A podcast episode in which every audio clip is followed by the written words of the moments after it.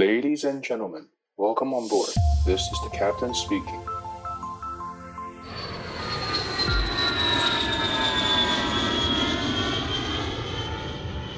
Hello，各位听众，你好，我是 Joy，欢迎再度回到机长广播频道。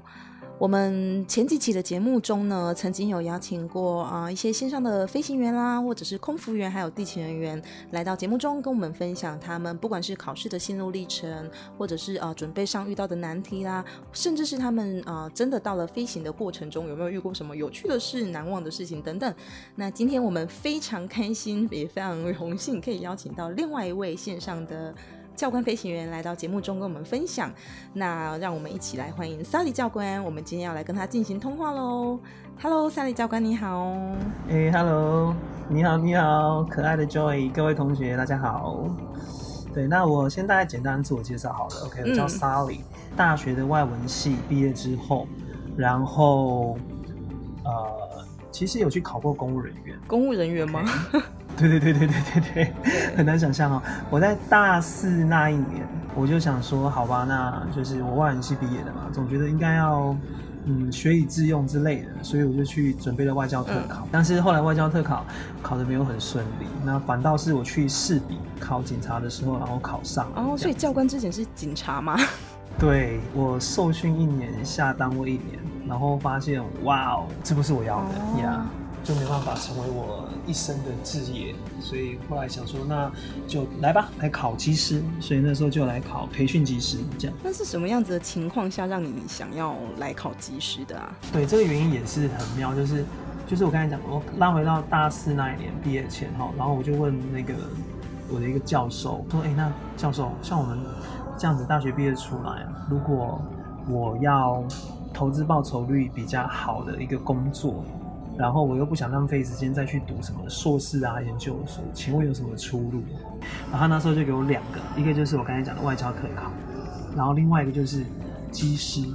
然后那时候我才知道，哦，原来航空公司的机师不是一定要就是飞过战斗机啊，或者是有什么非常苛刻的条件啊才可以去，就是哎，一般人都可以去考试，哎，就大家只要符合他基本招考门槛都可以去，所以我就报。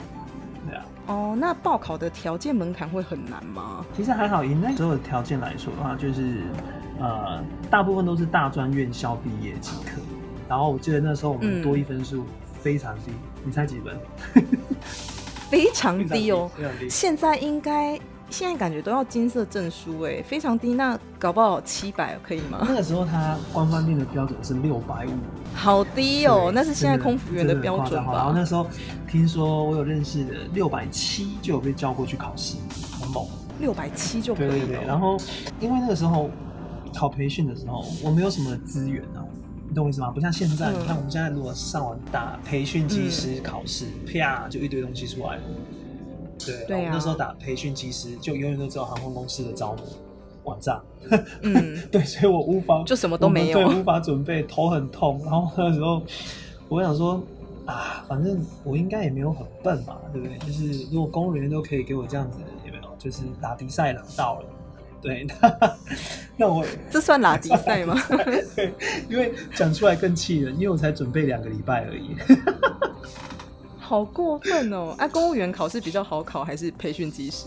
两个完全不同的 level，一个是门槛比较低，然后可以去去去，就像我讲的拉比赛，然后另外一个是门槛比较高，就是大家都精英，你也不要想要拉什么比赛，就很专心考试，非常非常，而且你等于要把自己的条件可能呃考试前一两年你就要把它 build 好了，不像我是临时抱佛脚。以至于我在准备培训机时，我觉得哇，我上网找不到资源，可是我觉得嗯，应该不会太难吧，所以我就裸考就冲了，就直接冲了。对，结果什么都不知道，结果、呃、悲剧，悲剧。我华航考到有一关就是那种，就是他们好几个项目连在一起，有点像智力测验，哦，尤其是图片记忆，嗯、我妈。一个投影片，三个图片对应两个数字，然后三秒钟就一张一张一张这样子。对，然后刷了好几张之后问我第一张是什么，我怎么可能记得？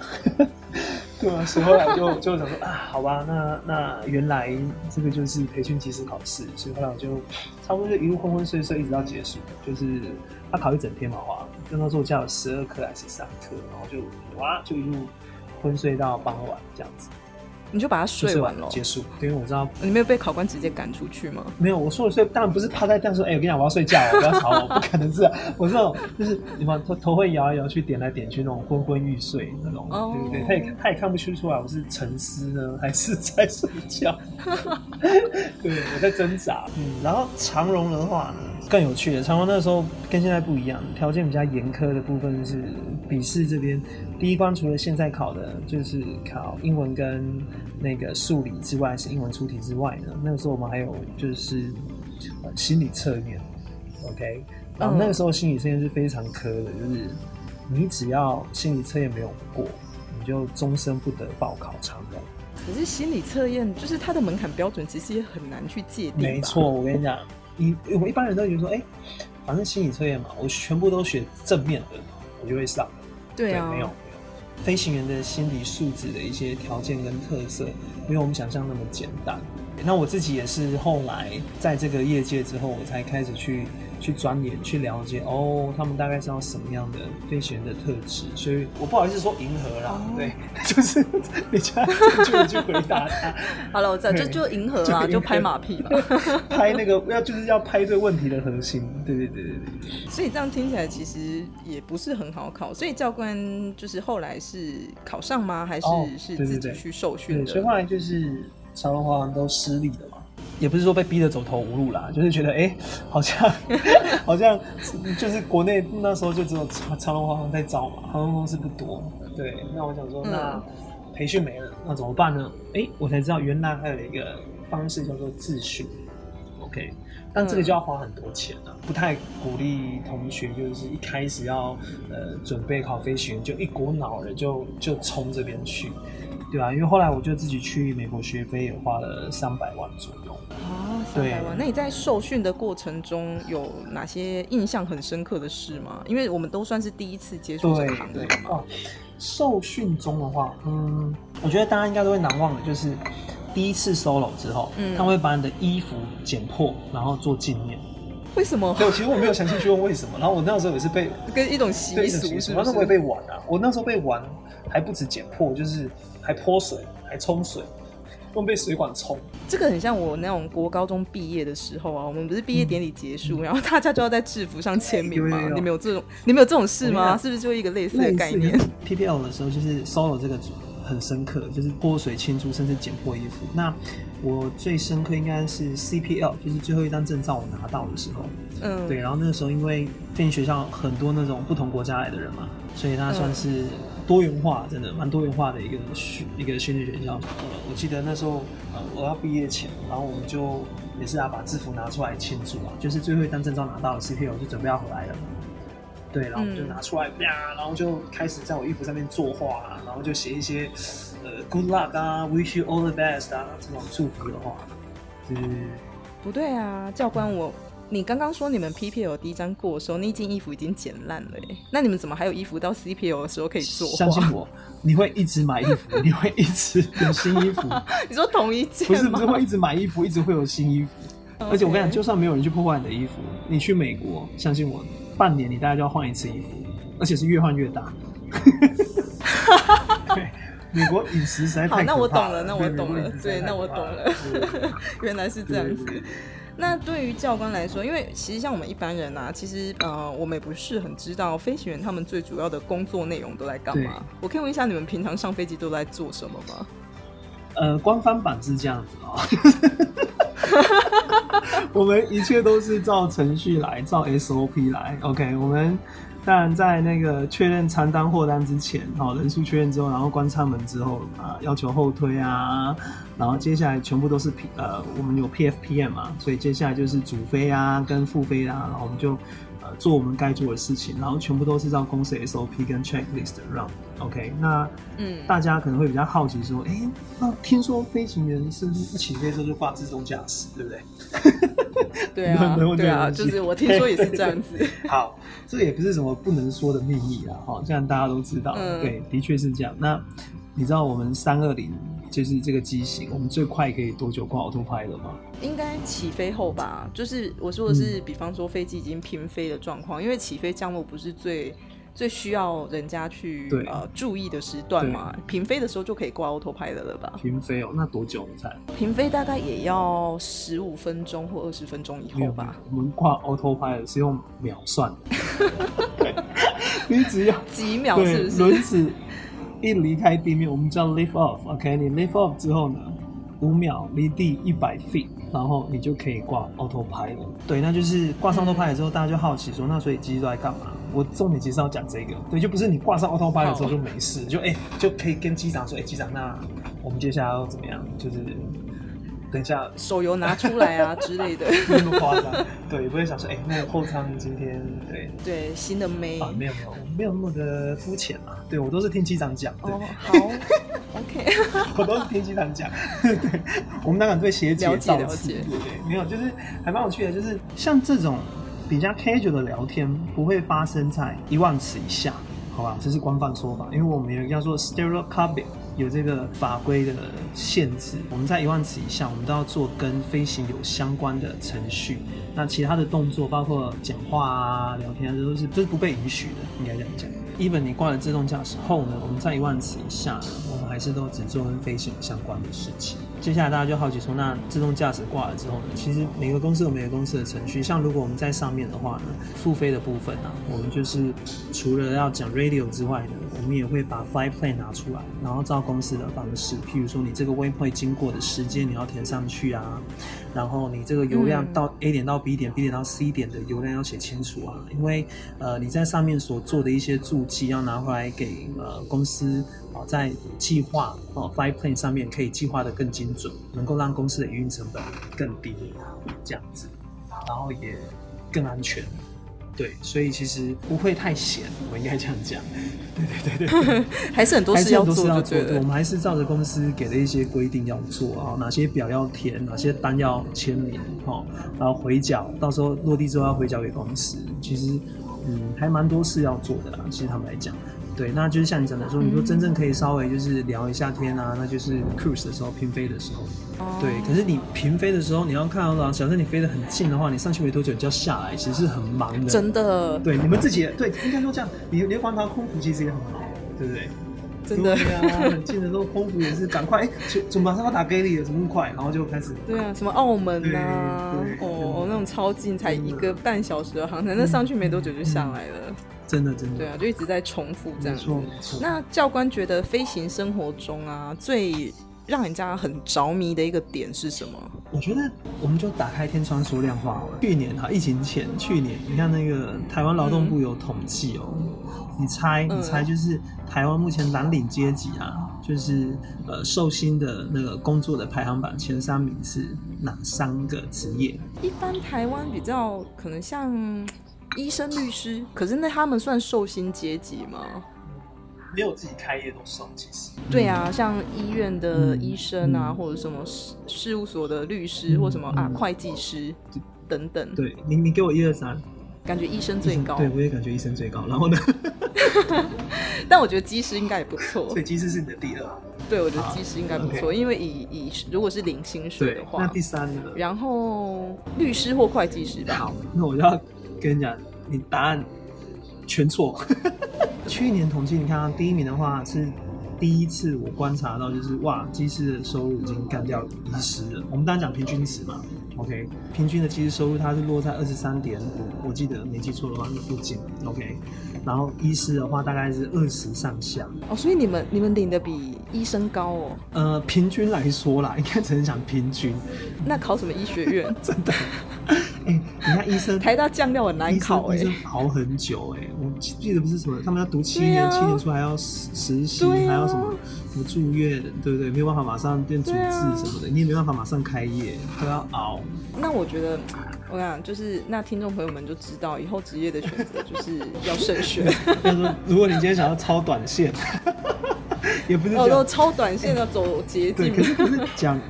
讲实在话，因为你要超短线，你要走捷径，其实看起来好像花两年多嘛，哦，你就可以从，嗯，就是我刚才讲的，可能可以从二十 K 变两百 K，但是其实这其中的妹妹嘎嘎其实也蛮多的，可以从另外一个面向去考虑，就是你今天不管做什么，尽量找一个就是呃专业度够高，然后不容易被取代的职业，他才有机会，哦、对他才有机会可以成为你一生的志业。哦，所以。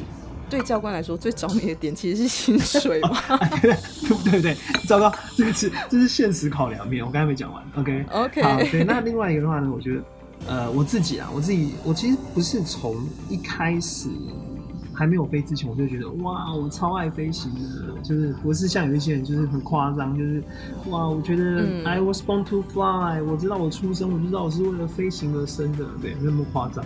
我觉得很多事都是这样，就是你开始去做之后，你才会有兴趣，然后你才会去喜欢它。我真正爱上飞行，其实是我我在 CPL 的时候呢，然后开始在自由飞，在累积我时速的时候，OK，然后一个机场啊，我可以 crosswind landing 啊，land 二三十次啊，然后我觉得很爽，对啊，然后我想飞到哪里啊，那个 Outlet 旁边有个机场，我就过去啊，对吧？边飞边 shopping 啊，对。等你进公司之后发现不是这么一回事，Anyway，然后我就觉得，哎、欸，就很爽啊，就是小飞机，我想飞什么做什么，在空中那种自由感跟就是。长出翅膀，对对对对，就是你想，对人类都想飞嘛，你想怎么飞就怎么飞。飞行它有一个非常大的一个 privilege，就是你其他职业都不会有的特权哦。提示你一下，跟你的眼睛有关系。你可以看到驾驶舱的景色，对不对？对的，你看驾驶舱景色，它是两百七十度的景色，基本上就是你可以往前看，全面一百八嘛，对不对？然后你可以看侧边的座椅往后看，这、嗯、个我觉得大家就至少两百七十度的一个 view。我们当乘客看不到，然后你模拟机你也模拟不来，对不对？你再像再像都是假的。那对于教官来说啊，嗯、就是在这么一大段的飞行生活当中，有没有曾经发生过一些就是蛮有趣的事情？就是你到现在还啊、呃、印象深刻，然后还觉得很想跟人家讲的？OK，我觉得印象让我很深刻是有一次训练的时候，有一个学生他已经会 solo 了。呃，所谓的 solo 要通过，就是你要在本场飞行。OK，我们中文叫五边飞行。嗯哦，就真的是飞五个边在本场，然后两次 touch and go，第三次 four stop，操控没有问题，然后没有无线电违规，那你基本上就是通过了。这个学生你就会 solo 了。OK，那我想说啊，那今天大家飞应该很轻松了吧？觉得哎，前面两个 pattern 这样飞下来，touch and go，哎，好像蛮稳的哦。然后第三次呢，下来的时候落地的时候，砰，他不会撞坏的吧？没有，嘣一声，然后 bounce landing 就是弹跳的落地，我们整个飞机弹起来。哦有海豚跳那一种，对对，海豚跳就豚跳，对，它弹很高，弹很高之后，通常我们都有教学生怎么样去 recover。你要么就是没有弹太高，你还可以控制的话，就是 hold 住，然后等飞机慢慢要 touch down 之前，再稍微轻轻的带一把 hold 在那边，那 landing 会稍微重一点，但是是 smooth 是安全的，不会 tail strike。那另外一种就是、嗯、不管怎么样，就是 go around 哦，throttle 推下去，pitch 慢慢带起来，然后就重飞。结果那学生，哎、欸，他两个都没干，不然呢？他做了什么？下飞机吗？没有，不是。他抱起来弹起来之后，然后他往右边看了我一下，然后他说，嗯、说出了我们学飞的关键字。记住，未来各位学员，如果你们遇到任何状况的时候，只要教官给你飞，你就要说出以下关键字。他说，You have control，就把 control 在弹跳中丢给我，然后我马上啊。我就够让，我就自己赶快推多少我就赶快起回来，重再起来再重飞这样子。哦，你说所以那一个字有一点像是鬼抓人这样子吗？哎、欸，换你当鬼了，然后就 你要开始处理这件事，真的是很夸张。所以你的学员就在。就是一个重落地之后，然后就叫你 control。对，就 you have control。这是我遇过最狠、最扯，但是也很有趣的一件事情。哎、啊，你不能骂他吗？上去之后一稳定，当然就可能会直接问候他祖宗啊、父母，或者是哦，对，对全部都先问候一遍嘛。不会啦，没有我，我算和蔼可亲啦。其实我跟学生 OK 啦，对，就是互动都还蛮好的。我上去只会稍微就是开玩笑、搞一下这样子。我是觉得蛮机车的啦，就感觉被学生摆一道，对不对？对啊，是觉得有点。可是我好的方面想就是，哎、欸，就是你教官如果你 hold 得住，是不是代表其实就是他够信任？对对，再就是，而且你也可以立下一个模范给他，就是哎、欸，你来飞的时候，你就是要相信教官。对啊，就像我们选择要搭哪个航空公司啊，你就要相信飞行员，尤其是飞行这一块。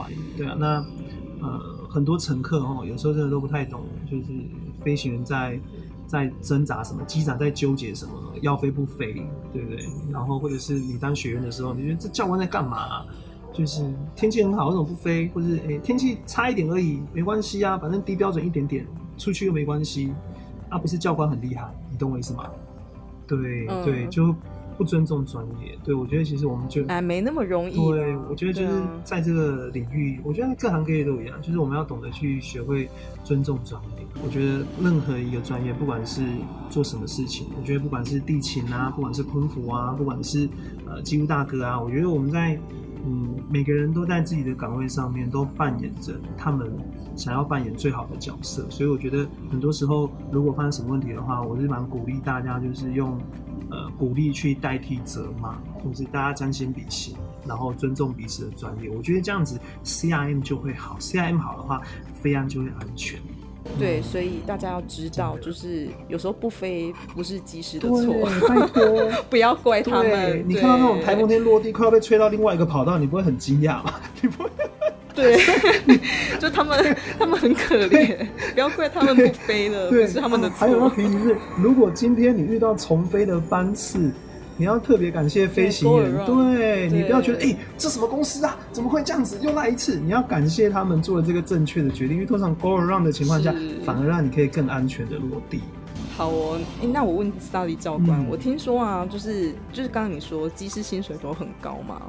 那感觉就是就是他们又高又帅又有钱，那你要不要跟我们说说你的同事们真的都是这样子的绩优股吗？我我目前现在印象中啊，我这样你刚才一讲，我第一个马上想到就是一个在绿色航空飞的一个、呃、对副驾驶，对，那他就真的是高富帅的代表，他超高的，他代表公司去打那种哦阅历阅历对不对？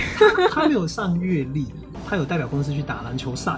所以真的很高。哦，对，然后又又帅，对，然后又帅又有又钱，对，因为他要升 RP 了，搞不好现在是 RP 了，所以我觉得高富帅不是每个人都可以啊，像我就差多了。哦，所以其实 所以不是说清一色都是这样子，没有，我以为就是 maybe 航空公司就是。就是挑那种公司门面啊，所以基本上就是又高又帅，然后薪水又好。我以前也是这样想，可是你会发现，哎、欸，进来训练之后，你会发现，哎、欸，怎么有些人就是刚刚好通过公司的 minimum，嘛，一百六十五公分啊，然后 就这个身高就当技师了。我说你的同事们也不是都是绩优股就对了。呃，我觉得假设你今天比较考量的是务实，因为我觉得个个都是绩优股，这样说可以吗？但是如果你今天考量说，哎、欸，就是我出门要看要顺眼，要可以带出门啊，对不对？要他对要名牌包的概念。对，那如果对我还有另外认识另外一种机长，就是你刚才讲另外名牌包概念，那机长就跟我们分享，他说他认识很多有钱人，那常常出去的时候，那些有钱人都喜欢约他出来。他说，哎、欸，我都不认识啊，我也没有做生意啊，你们约我出来干嘛？他说你来就对了，对。然后那个我们机长过去之后呢，他就说，来来来，我跟你讲，各位。啊，全部都做生意的哦。来，这个是在航空公司飞的机长 Captain 哦。来，大家跟他敬酒，然后就哇，敬敬敬敬。然后后来他那一场就没了，他就只有这件事情而已。什么？那那他到底去干嘛？他去当人形立牌，对，吃好的，喝好的，然后就全部都不用他担心啊。对啊，还有专人送他回家这样子。哇。所以是不是因为这个职业啊，在台湾是非常非常少见的？所以就是当大家听到你的职业的时候，都有一种哇哦，就很 surprise 的感觉。嗯，应该也可以这样讲。你看台湾现在人口多少人？两千三百，两千三，两千四，对不对？OK，那大概，那你猜就是在线上直飞的飞行员，不管在国内外的，大概有多少？我觉得大概几千，顶多一万多吧，不会太多吧。我可以跟你讲，没那么多，对，不到四千位，真的三千多而已。那真的是非常少。好了，难怪你们要出去当人形立牌，应该的，应该的。啊，那今天很谢谢萨莉教官。那最后我想要问说，对于说，呃，如果同样对呃考机师有兴趣，或者是想要成为飞行员的这些听众朋友们，你会给予哪一些建议？好的，跟 Joy 这样聊，其实同学们应该也可以知道，就是说，其实。嗯，当这个飞行员真的是不太容易。对，其实很多人都会讲说，在这光鲜的亮丽后面，有没有很多的辛酸跟辛苦？绝对有的。应该说，我该经历的我都经历过了。对，培训我也试过了，自训我也去实际去做了。对，那我可以给同学建议就是说，嗯，如果今天同学们你们还年轻，我所谓年轻就是你还没有任何工作经验，对，那我觉得飞行员，假设你把它列为你未来工作的选项的话，那就趁年轻的时候大胆去尝试它，不要等到就是可能三十岁了，三十多了，然后才回来说，哎，教官我还可不可以试培训？No，因为。嗯，飞行员这个生态在台湾是这样子，然后就是如果你要考培训机师的话，因为培，所以大家很竞争。Oh, oh. 对，那航空公司当然在要求年龄啊，哦各方面都比较严苛一点。所以我是建议，如果你年轻的同学们，如果你们就是啊还在读书或者刚毕业，那就是赶快就来试培训飞行员这一块，因为这个留到以后试是来不及的。对，那如果你就是已经在就业了。OK，那应该说，不管接下来什么的族群或什么年龄阶层，哈，我是建议你们就是可以先把国内所有航空公司培训机师的招考全部都考过一遍，run 完一遍之后，你再决定你下一步要怎么做。因为简单来说好了，就也知道航空公司招募培训的时候要不要你花钱。嗯，我知道是不用报名费。对，对，你看连报名费都不用，全世界找不到了。我跟你讲，就是其实很难得，培训机师招募目前少之又少。OK，所以台湾那是蛮难得的。嗯、我觉得这是我们、嗯、台湾的同学朋友，我们的机会，你们的机会，你们的优势可以去掌握的。对啊，所以我还蛮鼓励同学可以先从培训开始。那当然，如果未来呢，你培训全部考过一 round 了，你说教官还是没有上，那怎么办？我们再考虑自训这方面的事。呃，未来考哪一家航空公司的培训？好，如果你有一些实飞经验，我相信在未来你读书方面，好，读到相关专业知识，或者是就是面试的时候，你要说服考官，反而是更有。那个筹码的，你懂我意思吗？更有说服力，你说的话，因为你真的亲身去体验过，而不是就是耶我有热情，我有梦想，但是我没有试过，对。所以就是教官觉得就是要先去尝试看看，然后呃储备一些相关的知识，对吗？是，甚至就是去飞一飞吧，因为你去飞了，你才知道你适不适合在空中嘛，对不对？有些人可能一起飞之后就晕机，晕机，对，或者是整个 frozen 就不动了。哦，我真的有认识过这种 同学，嗯、对啊，那没多久被送回来，所以我觉得你如果可以在考试前发现这些问题，你就不用走那么大的一个冤枉路。嗯。嗯好，了解，那真的是今天很谢谢莎莉教官特别来节目中跟我们分享，就是你飞行员的一切。谢谢，那今天谢谢莎莉教官，希望下次有机会可以再访问你。祝福，祝福，辛苦你了，谢谢。好，辛苦了，谢谢莎莉教官，拜拜。今天呢，我们真的非常开心哦，然后也谢谢萨莉教官愿意接受我们节目的邀请，然后来跟大家做分享。不管是他一开始报考培训的过程啦，或者是呃他后来自己去自训，然后到成为地面教官种种过程中遇到的难题，然后还有有趣的新鲜的事情。那希望透过今天呢，跟 Sally 教官的访谈中，可以让各位朋友们了解到说，飞行员这个职业，他们背后的一些辛酸也好，或者是辛苦的地方，还有他们工作的内容等等。如果你跟萨利教官一样，就是对飞行，呃，可能一开始是一知半解的，但借由接触下呢，慢慢的就是产生了兴趣的话，那么你也可以从现在开始做准备。除了学科能力之外啊，还有一些航空知识的储备等等，都是可以就是呃不断的累积，然后就是尝试着去报考看看的。那台湾是很少数拥有培训机师管道的国家哦，所以我们大家也不要放弃这个机会，那也要尽量的做把握。今天非常谢谢大家的收听，我是 Joy。如果你对机长广播频道有任何意见，或者是想要知道的主题的话呢，也都欢迎随时留言给我们。不要忘了订阅关注机长广播频道哦。我们下次再见啦，拜拜。